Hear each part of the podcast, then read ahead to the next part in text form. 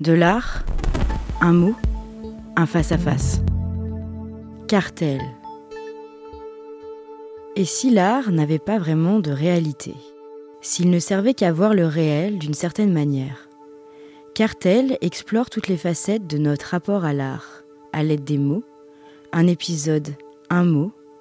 Aujourd'hui, quelques exemples d'altération de la réalité. Il y a deux exemples euh, que j'aime bien. Jean-Charles Vergne. Euh, le premier qui est pris dans la, dans la culture dite haute, et le deuxième dans la culture basse, c'est-à-dire la culture populaire. On reviendra d'ailleurs euh, sur cette, sur cette euh, supposée séparation ou inséparabilité entre le haut et le bas. Donc le premier exemple que j'aime bien, c'est donc pris dans la culture, euh, on va dire un peu savante. hein, c'est- chez Proust qu'on le trouve dans La Recherche du temps perdu, euh, et dans, euh, dans, un des volumes de La Recherche du temps perdu qui s'appelle Du côté de Guermantes, où à un moment donné, le, narrateur, qui est donc le personnage principal de la recherche, va visiter une exposition de Renoir. Et lorsqu'il ressort dans la rue, alors je connais pas évidemment le, passage par cœur, hein, parce que comme on le sait, les phrases de Proust sont assez complexes et longues. Mais quand il sort dans la rue, il est, euh, on a presque, il se retrouve presque dans un état de sidération. C'est aussi un très joli mot, sidération. Et il dit euh, les arbres sont des renoirs, les femmes sont des renoirs, les voitures sont des renoirs, le ciel est un renoir. C'est-à-dire que il euh, s'aperçoit qu'il ne verra plus jamais le monde comme avant, comme si euh, s'était interposé entre le monde et lui une espèce de filtre Photoshop Renoir. Euh, C'est-à-dire que les œuvres d'art euh, auront soudainement apporté une nouvelle euh, parallaxe ou un nouvel angle de vue, un filtre polarisant voilà, sur le réel. Je crois que ça, ça marche vraiment de manière permanente dans la relation qu'on a à la culture. Euh, c'est typiquement, euh, euh, vous êtes en vacances en Bretagne, vous êtes debout sur une falaise, il y a un orage.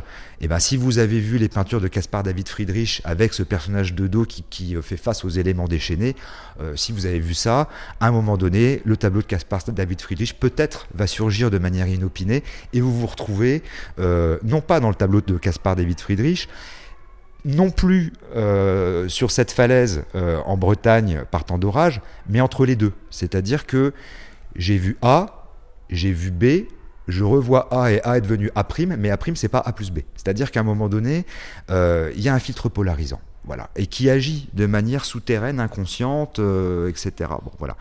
Ça, c'est le premier exemple. Le deuxième exemple, qui, dit exactement la même chose que, que, chez Proust, on le trouve chez Jodassin, dans l'été indien, avec euh, cette phrase Avec ta robe longue, tu ressemblais à une aquarelle de Marie Laurencin.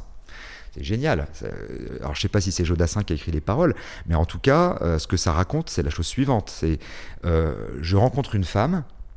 Non, pardon. Je vois un jour les aquarelles de Marie Laurencin et je les oublie. Voilà. Je suis allé voir une exposition, il y avait les aquarelles de Marie Laurencin, je les ai oubliées. Et là, je fais une rencontre. Je vois une femme et le souvenir des aquarelles de Marie Laurencin ressurgit de manière inopinée, se superpose à la femme que je suis en train de regarder, et cette femme m'apparaît d'autant plus belle que si je n'avais pas vu les aquarelles de Marie Laurencin. À nouveau, il y a une espèce de filtre polarisant qui vient se superposer au réel. Et je crois que c'est ça la relation qu'on doit avoir avec euh, les œuvres d'art, quelles qu'elles soient et quel que soit leur genre et leur registre. C'est pas une relation culturelle, c'est pas une relation d'apprentissage, c'est pas une relation intellectuelle ou conceptuelle, c'est une relation qui est une relation d'augmentation de la réalité. Je crois que l'art euh, est un moyen de produire de la réalité augmentée. Euh, c'est la petite, euh, la petite ritournelle qu'on a le matin sous la douche, alors qui peut être insupportable, euh, ou au contraire euh, nous mettre dans une, dans une humeur euh, absolument incroyable. C'est le vers de poésie qui nous traverse la tête à un moment donné, c'est la scène de cinéma qui nous revient, c'est... voilà, et je crois que le- le- le- la seule fonction, Cartel évidemment l'art n'a aucune fonction, mais si l'art devait avoir une fonction, ce serait celle-là, par Jean-Charles Vergne.